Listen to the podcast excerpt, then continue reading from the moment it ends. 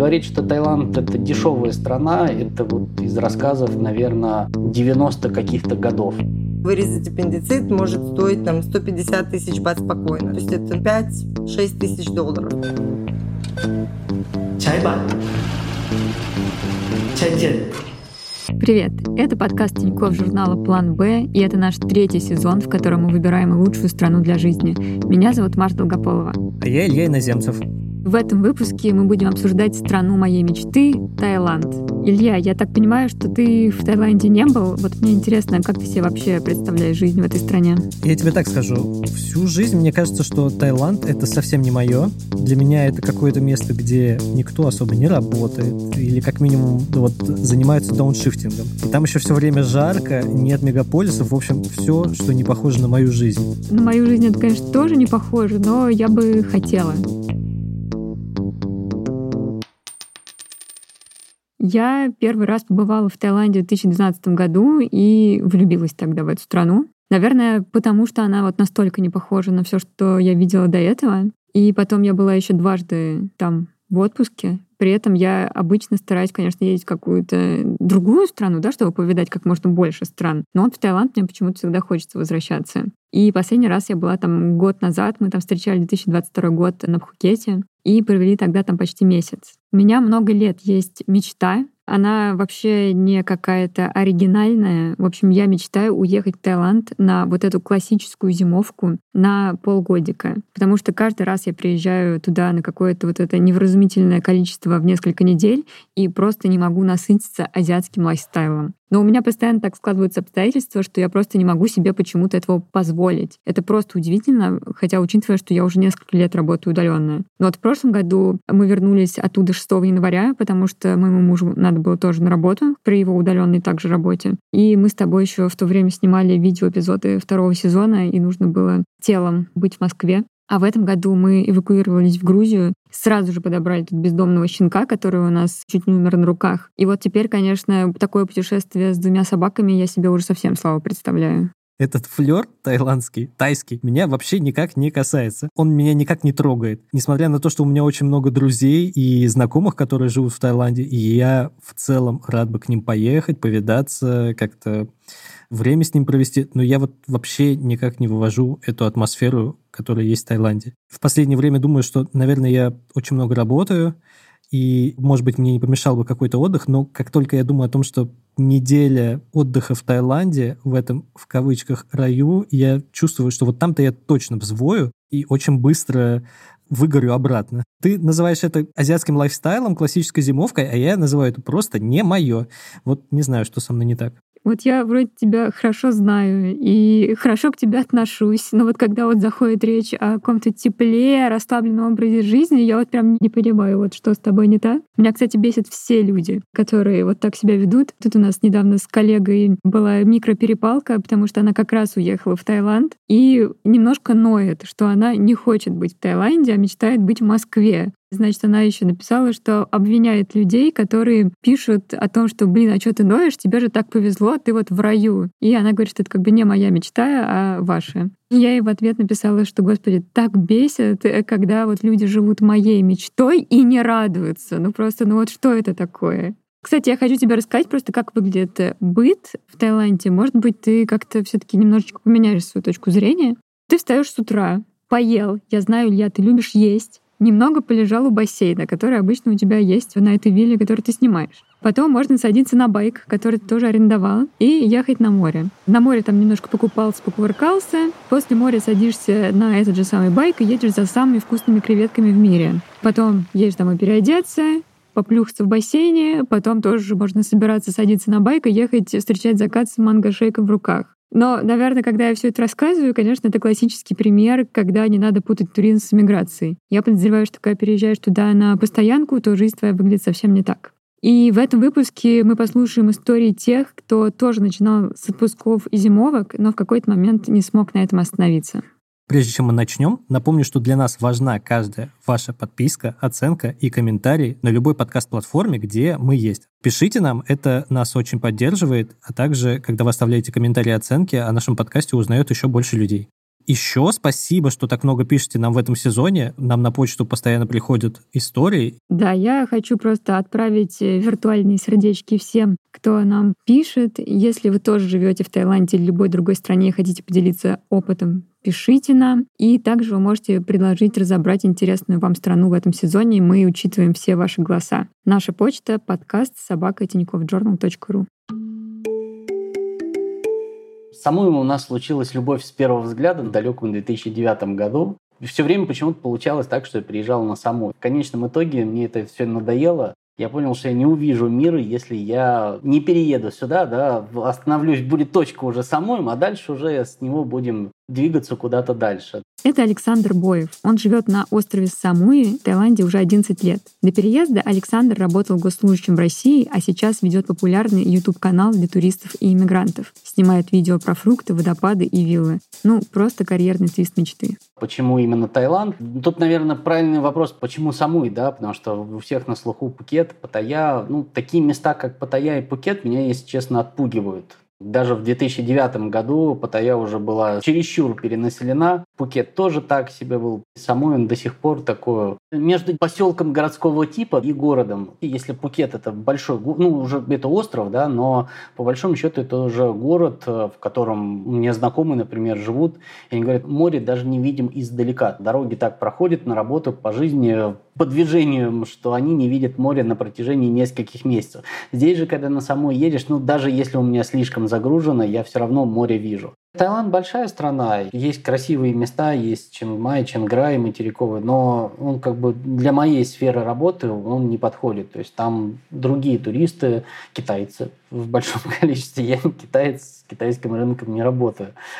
А для жизни, если есть работа удаленная, то очень много удаленщиков работает, например, в Чингмае. Как мы здесь Чингмай называем культурной столицей Таиланда, то есть это условно тайский Питер. К жизни на материковой части Таиланда мы еще вернемся, а сейчас остановимся на легализации. Александр занят в туристическом бизнесе, именно так он в белую находится в Таиланде.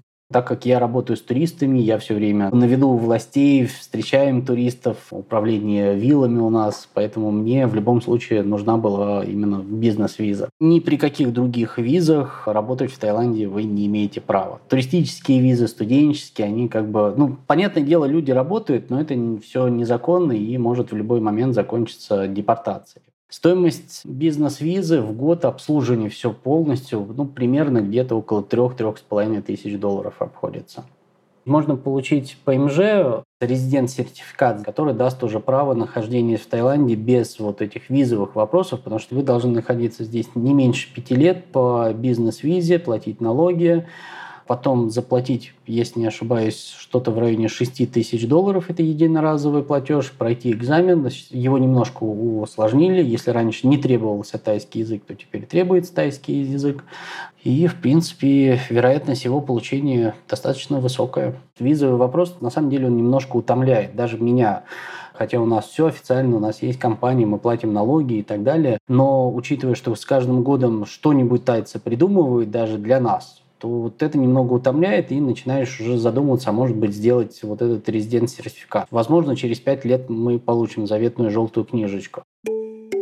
Расходы на легализацию в Таиланде здесь какая-то существенная статья расходов. Судя по словам Александра, сначала живешь 5 лет с бизнес-визой, это 15 тысяч долларов всего. Потом еще 6 тысяч долларов уходит на подачу документов и экзамен на резидент-сертификат. То есть это уже 20 тысяч долларов. И вот меня немножко пугает тратить такие суммы, потому что, например, в той же Грузии за эти деньги можно купить, наверное, себе какую-нибудь избу.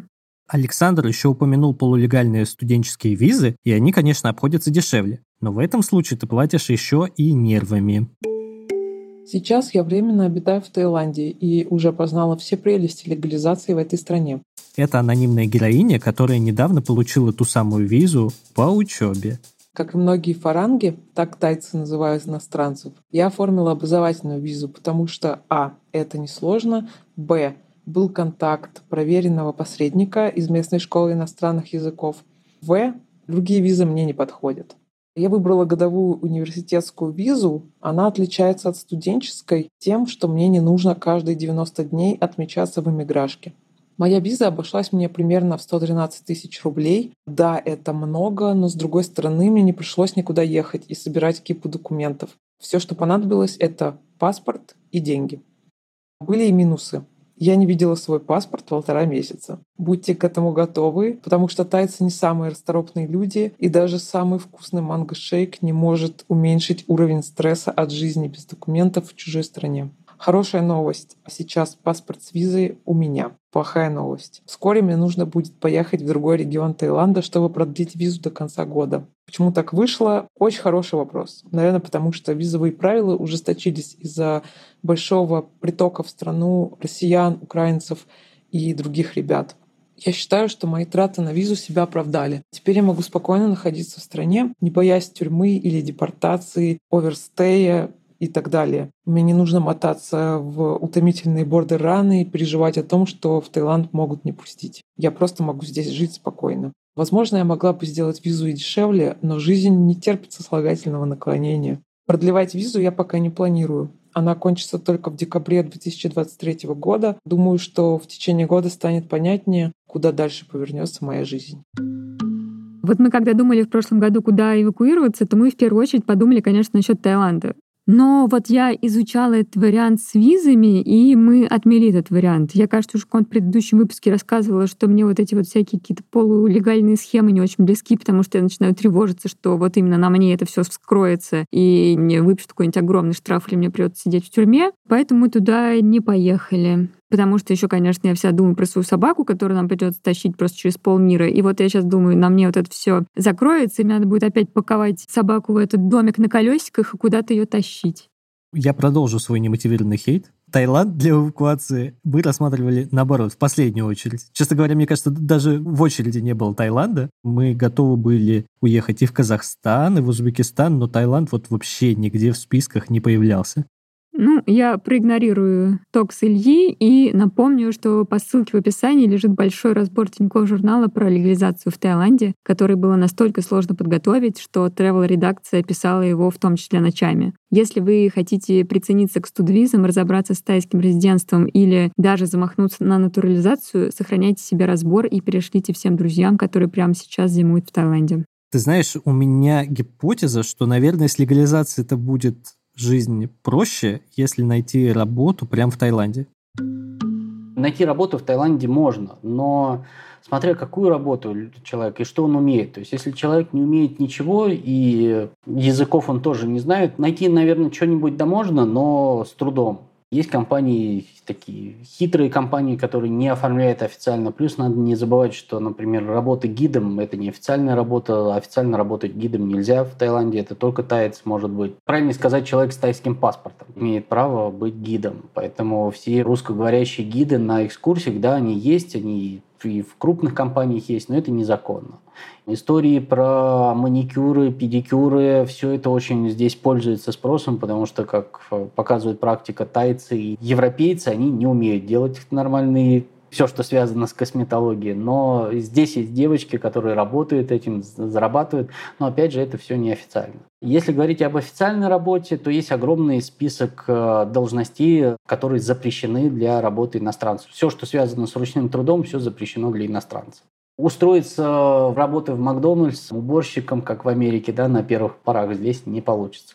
Если человек хороший специалист, если он специалист в своем теме, то работу, я думаю, он найдет. У меня есть друзья, знакомые, которые живут в Бангкоке, работают в достаточно крупных и IT-компаниях, и в юридических компаниях. Есть еще как вариант найти работу, если устроиться преподавателем, преподавателем языка. Но опять же, для этого надо знать язык, да, то есть хотя бы английский.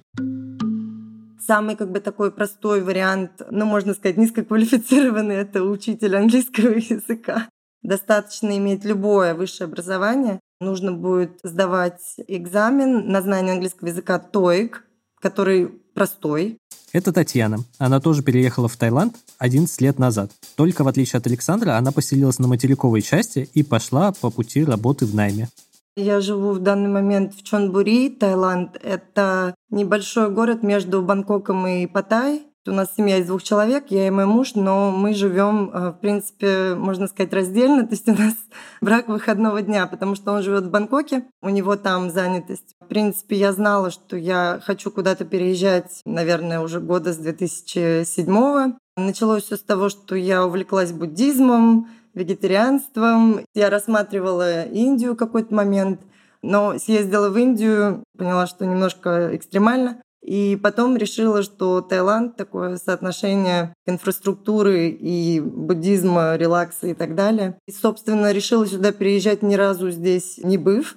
Просто купила билет, собрала своих кошек. У меня мама только вышла на пенсию. Ей тоже предложила со мной поехать. Она сначала сказала, что поедет со мной на 6 месяцев, но по итогу она здесь пробыла, наверное, лет 8.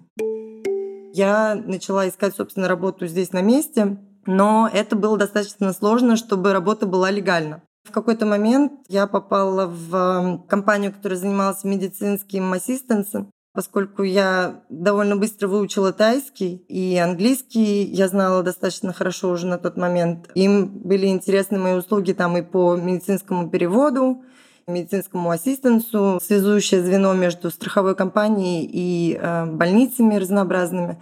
Какое-то время я работала здесь так, Легально это никак не было оформлено, потому что я работала на Россию, и я здесь находилась на студенческой визе. Когда в 2014 году с этим стало сложно, я первый раз устроилась работать в школу чтобы легализоваться. Дальше герои будут называть цены в батах, просто умножайте их примерно на 2 и получите сумму в рублях. Учитель получает в диапазоне там, от 30 и выше. Кто-то получает 30, кто-то получает 40, кто-то получает 50, 60, 70, в зависимости от того, какая школа. Сразу хочу заметить, что, естественно, чем хуже английский, тем, скорее всего, будет меньше зарплата, потому что это, скорее всего, будет какая-то скажем так, провинция, может быть, более бедная, да, там, где берут кого угодно. То есть, чтобы устроиться на работу, например, в Бангкоке, в Паттайе, ну, даже вот у нас здесь в Чунбури, в принципе, достаточно более-менее нужно получше знаний. Если знание английского совсем плохое, то в какой-нибудь там Сукатай можно поехать, ну, там может быть и 25 зарплат, как пойдет. Из плюсов work permit и медицинская страховка государственная, она принципе, идет к любому work permit. Налоги здесь достаточно низкие. Например, когда был ковид, был нулевой налог, по крайней мере, до какого-то уровня зарплаты достаточно высокого. Здесь прогрессивная шкала налогообложения, то есть в зависимости от того, какую зарплату вы получаете, вы платите разный налог. Там очень много вычетов, в зависимости от того, есть дети, например, женаты вы, замужем, платите ли за дополнительную медицинскую страховку, там, есть ли у вас кто-то на иждивении, то есть там всякие вычеты можно еще э, дополнительно. В моем случае, например, у меня там официальная зарплата 35 тысяч бат, Раньше я платила вот с этой зарплаты, с такой же, где-то около 7 тысяч бат налогов в год. Нулевой налог, 14 тысяч рублей налогов в год при зарплате 70 тысяч в месяц, это звучит, конечно, как-то просто божественно. И в целом, мне кажется, что зарплата для такой страны неплохая, учитывая, что нужно знать язык на каком-то сносном уровне, и даже образование неважно. Мы сейчас, конечно, все это оцениваем с каких-то наших московских experience ов, прости господи, но для любого региона России 70 тысяч вообще супер. И вот я думаю, если я пойду по пути дауншифтинга, то, возможно, это могло быть моим планом С, совсем уж на крайний случай. В школе я работала, и даже мне это несколько нравится. Я в последнее время думаю, что маленький налог – это вообще не панацея. У тебя больше реальных денег появилось, а вот куда их тратить в стране, где налоги низкие? тратишь, скорее всего, на те же путешествия в странах, где это же система налогообложения, где налоги выше, и ты вот эти самые сэкономленные деньги на налогах ты, собственно, и потратишь. Наверное, вариант здесь только в том, чтобы надолго приехать в Таиланд, сэкономить много денег на налогах, и потом уже рвать в другую страну. Я думаю, что однажды я, конечно, у тебя должна буду спросить в этом подкасте, сколько именно налогов ты заплатил. А я тебе с удовольствием, кстати, расскажу. Но это будет явно в подкасте, знаешь, про капитализм. В общем, это была рубрика «Экзистенциальные вопросы». Так или иначе, кажется, что самый потенциально подходящий нам вариант — работать удаленно и легализоваться по временным визам. Давайте посчитаем, сколько денег заложить на жилье. Зависит очень сильно от региона. Например, где я живу в этом городе, поскольку это город не туристический, Здесь можно снять однокомнатную квартиру там, с кухней, с гостиной от там, пяти с половиной тысяч бат. Если устраивает какая-то студия там, в старом кондо, то можно, наверное, и там за три, за четыре снять что-то такое прям совсем приличное. Я вот, например, смотрела для своих друзей, которые планировали сюда приезжать, двухкомнатная квартира, по-моему, там было около 56 метров в кондо с бассейном в центре города, стоило около 15 тысяч бат, да. Но, естественно, если мы говорим про Паттайю, то там порядок цен уже совсем другой, да, там в Бангкоке тоже порядок цен другой. Например, в том районе, где живет э, мой муж, он снимает кондо там за 7 тысяч бат, но я не могу сказать, что там такое прям супер кондо. Просто дело в том, что в том районе, где он живет, там нету особо выбора вообще. Если мы говорим про центр Бангкока, мы раньше снимали за 18 тысяч. Достаточно было старое кондо, но такое приятная, с бассейном тоже достаточно большое, тоже там была кухня, отдельная гостиная в районе Сукумвит. Если вы были в центре Бангкока, то я думаю, ни для кого не новость, что там много крыс. Например, если возвращаться домой там поздно откуда-то идти вот по этой улице, там эти крысы перебегают дорогу. В общем, как-то понятно, что в самом Кондо там все было чисто и хорошо, но, честно говоря, мне не очень понравилось жить центре Бангкока. Вот когда мы переехали в Рамкамхэн, там было здорово, потому что это такой студенческий район, там университет, стадион большой. Он, в принципе, не очень далеко от центра. Там большое предложение по кондоминиумам, потому что как раз университет рядом, то есть много студентов снимают. И в то же время, да, можно добраться до центра, ну, там, в какое-то адекватное время. Вообще, конечно, в Бангкоке, если мы говорим про центр, то это где-то от 15 там, тысяч, что-то такое более-менее приличное. Если мы говорим про, вот, например, этот Рамкамхэнг район, да, то там за 7 даже тысяч э, бат можно снять что-то приличное в кондоминиуме, в хорошем, да, там недалеко от метро и так далее. Если есть домашние животные, то надо иметь в виду, что в большинстве кондо, например, содержание домашних животных нельзя. Даже если это ваше личное кондо, то есть если вы его купили, все равно правилами именно кондо запрещено, в принципе, содержание домашних животных почти везде. Если есть домашнее животное, то сразу, скорее всего, надо искать дом. У нас кондо, в отличие от Пукета, от Паттайи, практически нет. У нас квартирных комплексов раз-два и обчелся, и стоимость аренды практически равнозначна дому. Можно снять обычный тайский домик с кондиционером, ну, односпальный можно снять примерно где-то, наверное, за 250-300 долларов в месяц. Если говорить о домах качества, к которому мы привыкли, европейскому, то тут цены начинаются примерно от 1000 долларов и выше, в зависимости от сезона. Я вот так наблюдаю сейчас за разными иммигрантами в разных странах и смотрю, что в Таиланде, что в Турции, что в каком-нибудь Буэнос-Айресе в доступе у жителей есть бассейны, спортзалы, какие-то там террасы, где можно жарить осада. И мне кажется, что с точки зрения вот этого бытового комфорта, да, жилья, это какой-то совсем иной уровень жизни. А вот в Москве, даже вот в каких-то дорогих районах, чаще всего у тебя мог быть какой-нибудь облупленный подъезд, и если ты хотел себе какую-нибудь террасу, спортзал или бассейн, тебе это надо было как-то отдельно организовывать и еще ехать куда-нибудь к черту на куличики.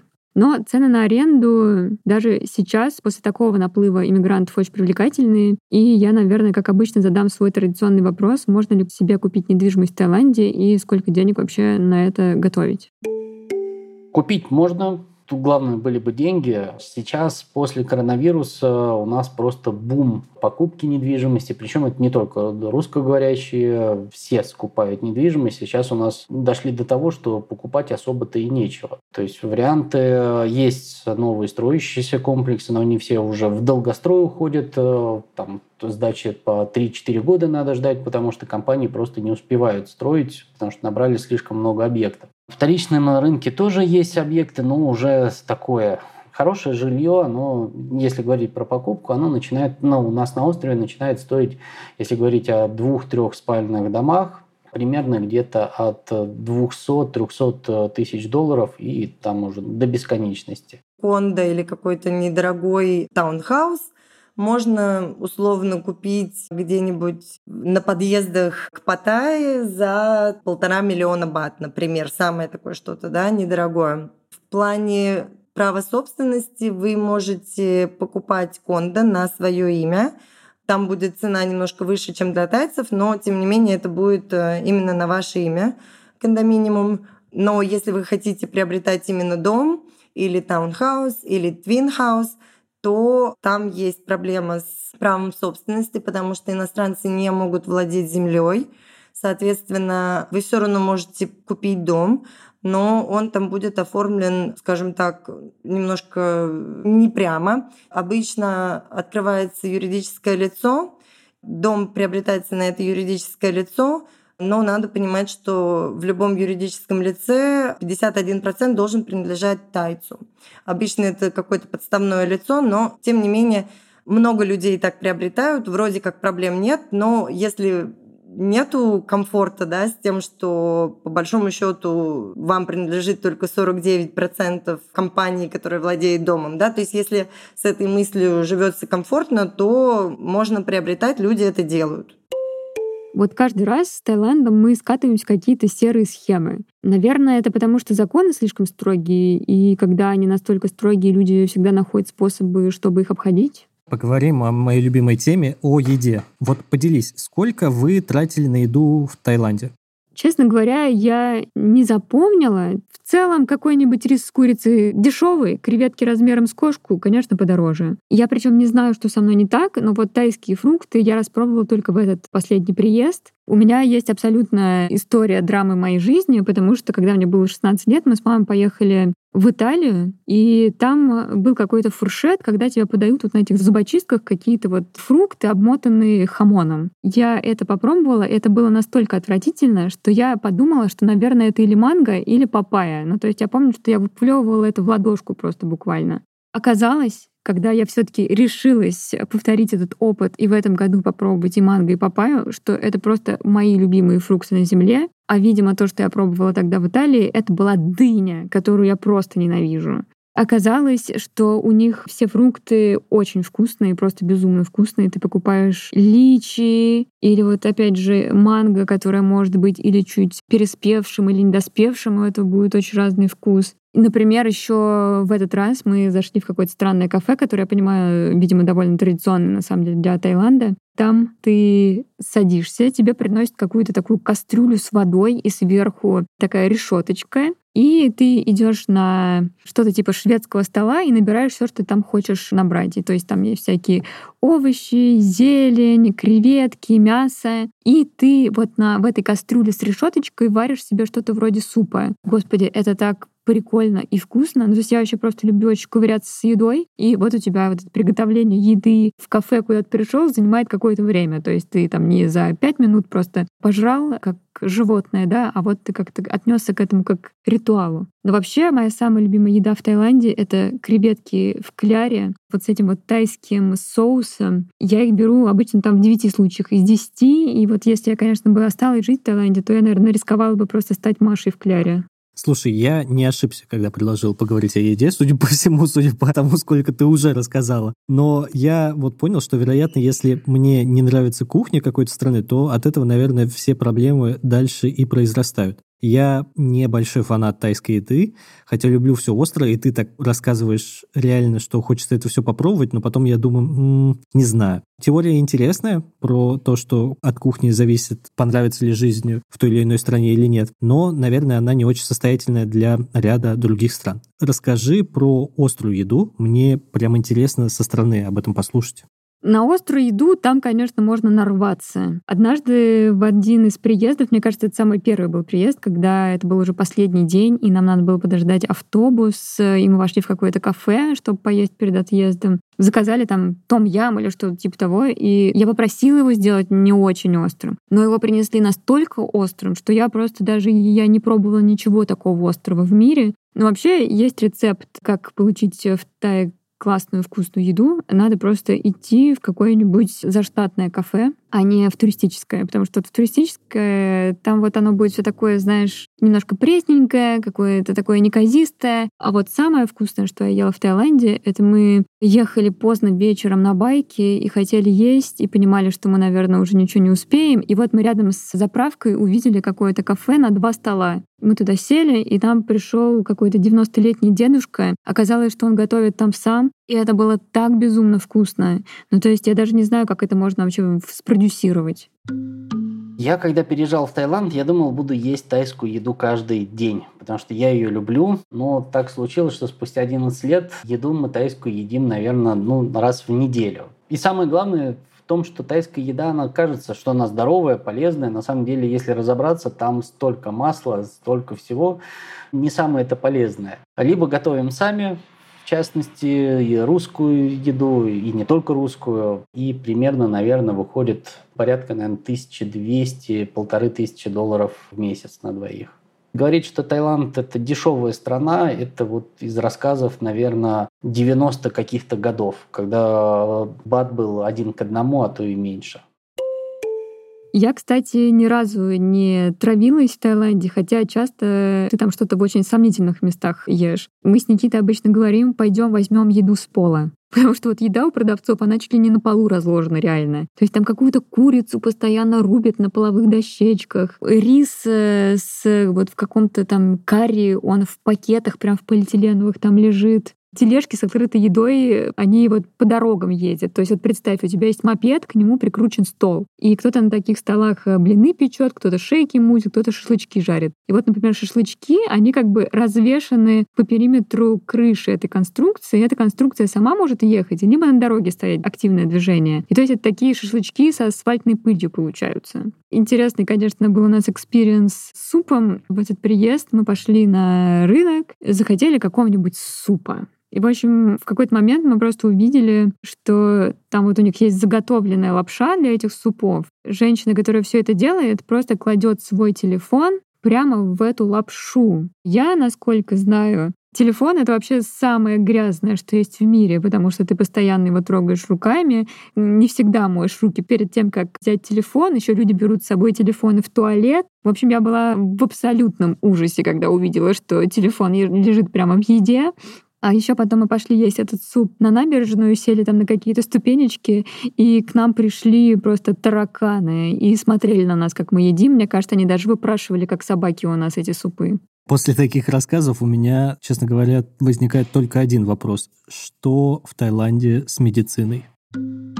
Страховка нужна обязательно, это не обсуждается, потому что я вот когда работала в ассистенсе и просто за все эти годы очень много видела случаев, когда люди попадают в какие-то аварии или у них какие-то заболевания, и потом приходится собирать там деньги всем миром. Есть безусловно, более дешевые какие-то варианты, там, государственные госпитали, да, но, опять же, надо понимать, что рассчитывать на это нельзя, Потому что если, э, например, вы, не дай бог, попали в аварию, да, и вы в бессознательном состоянии, вас, как иностранцы, никто не повезет в государственный госпиталь, вас привезут в самый дорогой госпиталь, потом вы проснетесь, и у вас уже будет там счет в 2 миллиона бат, и перевестись из частного госпиталя в государственный практически невозможно. Например, если вы в сознании, то есть вы можете там поймать такси и сами доехать до государственного госпиталя, туда вас примут, вас оттуда не выгонят. Действительно, там будет сумма намного более адекватное лечение. Ну, например, я не знаю, там тот же аппендицит можно вырезать, там, наверное, тысяч за 10, за 15 бат вот в государственном госпитале, да. Если мы говорим про частный госпиталь, вот у меня был аппендицит, это было где-то 85 тысяч бат, но это, скажем так, это не самый дорогой госпиталь. Если мы берем какой-нибудь Бангкок, Паттайя госпиталь, то вырезать аппендицит может стоить там 150 тысяч бат спокойно. То есть это 5 6 тысяч долларов. У меня мама в свое время ломала локоть. Там был сложный перелом локтя. И операция стоила 350 тысяч бат. То есть это где-то 12 тысяч долларов примерно. Поэтому, конечно, без страховки ни в коем случае нельзя. Страховка нужна хотя бы социальная. То есть если у вас есть work permit, вы платите 450 бат в месяц, с вас просто это высчитывают изначально из зарплаты. Ну вот, например, у меня ковид сейчас, да, я сегодня пошла, причем мне не нужно было никакого приема, ни, никаких исследований, ничего, да, мне нужен был просто медицинский сертификат для работы. Вот прием врача, какие-то минимальные таблетки, 2300 бат. Опять же, то есть это частный госпиталь, но это не какой-то там супер дорогой. Недавно меня укусила склопендра, и я сам решил положиться в госпиталь, э, провел одну ночь там, и моя страховая выплатила порядка, по-моему, 40 тысяч бат, это около 1300 долларов. То есть просто нахождение в госпитале, там особо не было никакого лечения, просто капельницы и все. То есть один день нахождения в палате обходился в 28 тысяч бат, это примерно 700-800 долларов. У меня страховка обходится в 35 тысяч бат, это примерно 1100 долларов в год. Но есть один нюанс, она покрывает, вообще все страховки в Таиланде, они покрывают исключительно только госпитализацию, то есть просто поход к врачу, он оплачивается отдельно. Есть дополнительный пакет ко всем страховкам, OPD он называется, это как раз покрытие похода к врачу. Он очень тут странный, это всего лишь как депозит, то есть условно он стоит там 15 тысяч бат, 500 долларов, платите его, но вы именно на 500 долларов долларов можете сходить к врачу. То есть это как бы депозит, для чего его платить, я не знаю, поэтому мы не пользуемся. Ну и стараемся к врачам просто так тоже не ходить. А если попадаем, то просим положить, чтобы сразу все покрывало. Госпиталя на самом деле идут на уступки, они, им же тоже хочется заработать, они больше зарабатывают денег со, со страховой компании. Когда там, отдельно все оплачиваешь, начинаешь требовать качать права, они там понижают сразу прайсы, а в страховой там отдали те же 700 долларов, ну, страховая заплатит. Я помню, я один раз в северном городе Чангмай был и с отравлением попал в госпиталь, и служащий госпиталя подошел, попросил меня, чтобы я дал добро на то, чтобы меня положат в индивидуальную палату с двумя спальнями. Ну, они говорят, ну, пожалуйста, страховая покроет, а нам нужно. Я говорю, ну ладно, нужно так нужно. В отличие от самой, там цены намного ниже. Там палата с двумя спальнями обходилась всего лишь в 300 долларов. Я, конечно, впервые слышу такие лайфхаки, чтобы просить госпитализацию, так как она в итоге обойдется дешевле, чем просто стационарное лечение. Это какая-то обратная ситуация по отношению к другим странам, которые мы уже обсуждали, типа Соединенных Штатов Америки, где, наоборот, всеми силами нужно избегать госпиталей и всего такого, и даже если тебя там сбила машина, ты такой полежишь, и как э, на английском вот это есть фраза walk it off, типа просто пройдешься, и все пройдет. Кстати, знаешь, почему я еще побоялась ехать в Таиланд? Мы когда-то приезжаем, мы берем всегда байк. Никита меня возит, а я нервно за него цепляюсь и кричу на самых страшных поворотах и постоянно ору на него, чтобы он ехал помедленнее. При этом, естественно, прав категории А у него нету, есть только Б, и мы еще смеялись, что если нас остановит полиция, то мы пытаемся их убедить, что категория Б — это для байка. То есть мы прям репетировали это B, байк. И там как бы полуострова едет без прав, все на это закрывают глазами. Главное, чтобы был шлем. И причем год назад еще нужна была ковидная маска под шлемом, что, конечно, в жару просто невероятно и невыносимо. Ну и вот если ты попадаешь в аварию, а прав у тебя нет, то страховка, скорее всего, не покроет твои счета, и, как говорит наша героиня, просыпаешься, а у тебя еще 2 миллиона бат. А движение там такое, что, ну, разбиться, конечно, можно. В общем, я подумала, что, наверное, не стоит ставить себя в такие вот условия, когда у тебя есть возможность разбиться и не полечиться после этого. Но все равно я считаю, что не взять байк в Таиланде — это просто преступление, трата отпуска и денег, потому что вот то, что вот мне приносило самые классные впечатления там, это наши поездки по островам на байке. В принципе, когда я жила в Москве, особо я не водила машину. Я водила машину, но в свое удовольствие. Здесь без транспорта сложно. Не, невозможно, но сложно.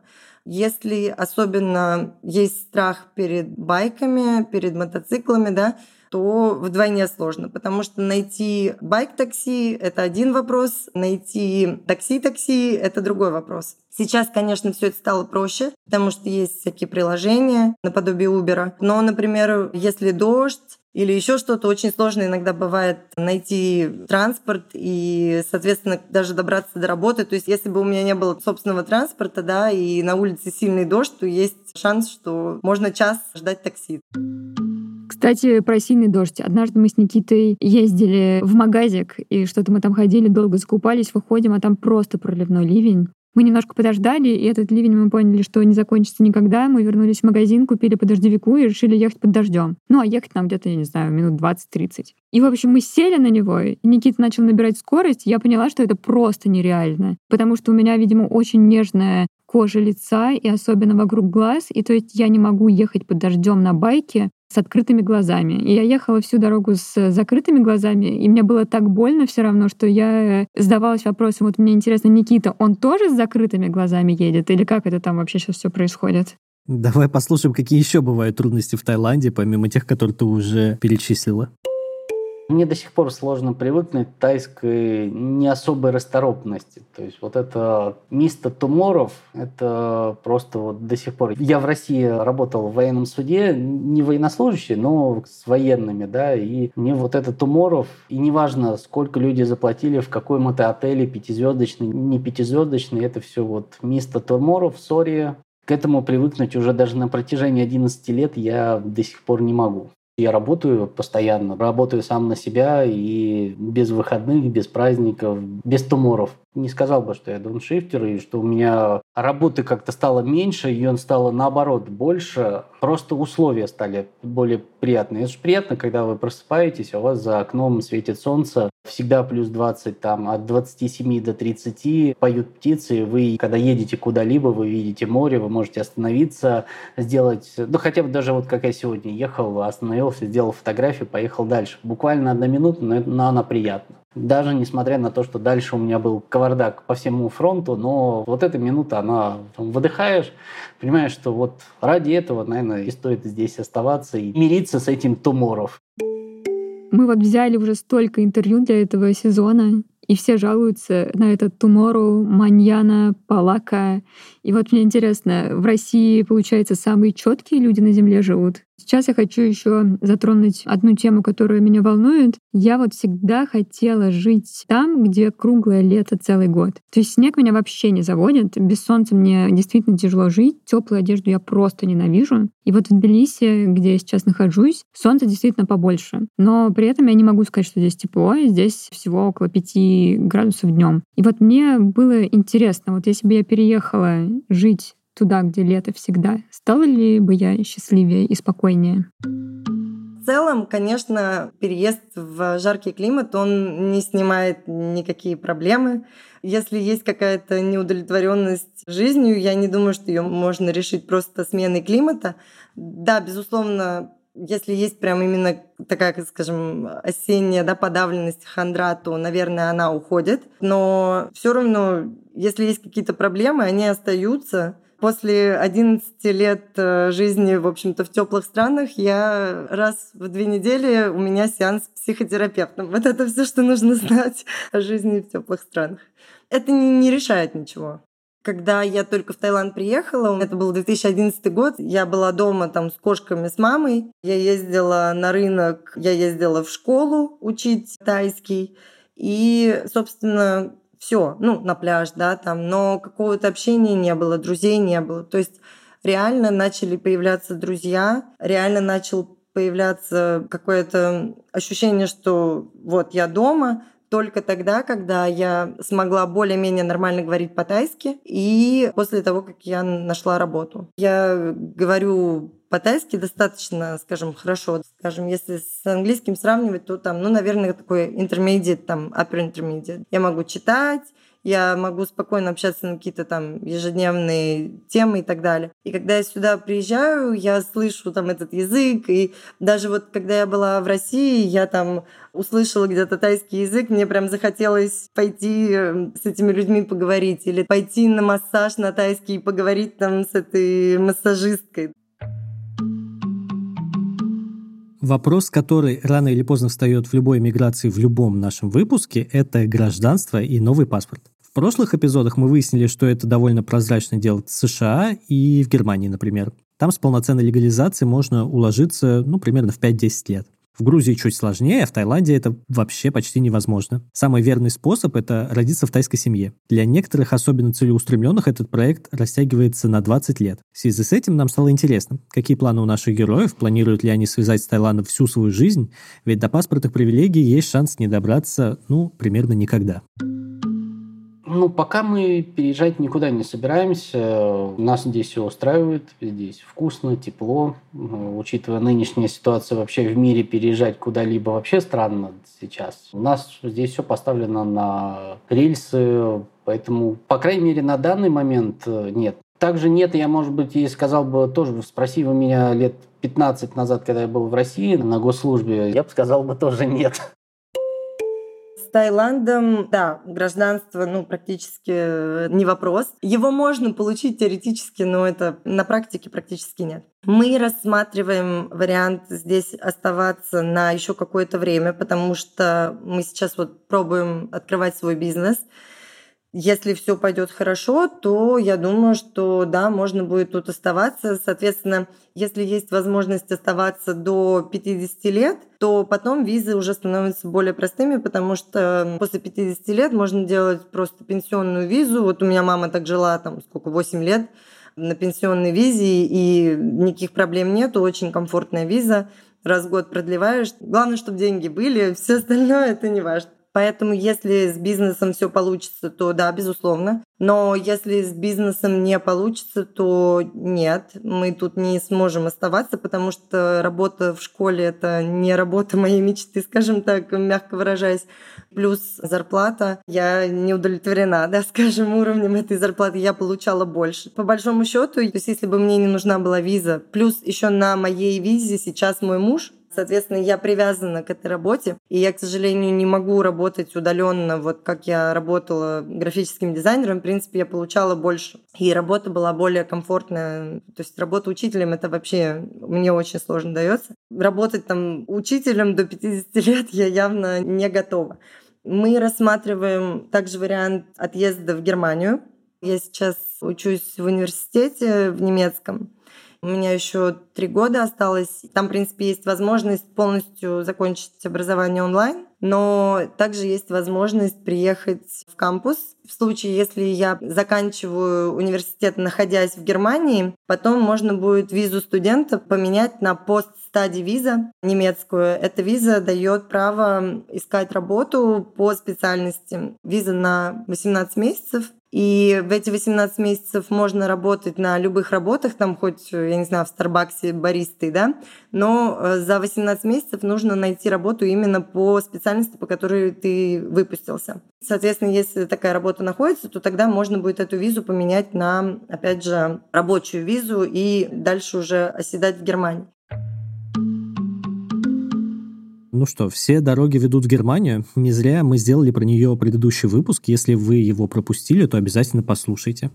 То, что я услышала сегодня, подтвердило мои мысли о жизни в Таиланде. То, что для многих это скорее временный вариант, что-то типа зимовки или такой длинной зимовки на несколько лет. С одной стороны, легализоваться и жить без лишних бюрократических телодвижений и денежных вливаний здесь тяжело. С другой стороны, там так все отличается от нашей обычной жизни, что по-настоящему интегрироваться в общество трудно. И, как сказала наша анонимная героиня, мы там фаранги, и, скорее всего, мы ими там останемся. При этом мне нравится, что в Таиланде, даже будучи фарангом, можно найти себе место под солнцем, продавать приезжим недвижимость, учить их языкам, организовывать поездки. То есть классно, что есть такая возможность, и наверняка многим это подходит, но, наверное, это все таки не для меня. А я вот как раз остался при своем мнении, то есть мне и с самого начала казалось, что это все не мое, и поэтому я с тобой солидарен. Но я оставляю возможность для того, чтобы Таиланд подходил кому-то еще, потому что низкие налоги, вкусная еда, климат — это что-то очень важное для многих. Вот знаешь, я тут смотрел статистику миграции основателей компании единорогов. Компании единороги — это те компании, которые достигли капитализации больше 1 миллиарда долларов. И вот из Таиланда уезжает гораздо больше такого рода людей, основателей таких компаний, чем приезжает. Честно говоря, больше людей переезжает делать, развивать большие компании, например, в соседний Сингапур. Вот из Таиланда скорее уезжают. И вот это для меня такой красный флажок. Но знаешь, что меня вдохновило? Это информация про пенсионную визу, которую можно получать после 50 лет. И вот, наконец-то, в моем возрасте, когда до 50 лет кажется уже не так далеко, можно найти какие-то плюсы. И вот я думаю, что Таиланд, который навсегда, конечно, останется в моем сердечке, будет моим планом Б в вопросах миграции. Возможно, свою первую долгую зимовку я проведу лет в 50. Возможно, это будет тот самый сабатикл. Ну, а пока я поищу, и, может быть, у меня получится не терять времени зря и получить где-то за это время второе гражданство. Спасибо, что дослушали этот выпуск. Пишите нам на электронную почту и подписывайтесь на нас на всех подкаст-платформах. Это был «План Б». Меня зовут Илья Иноземцев. А я Маша Долгополова. Пока.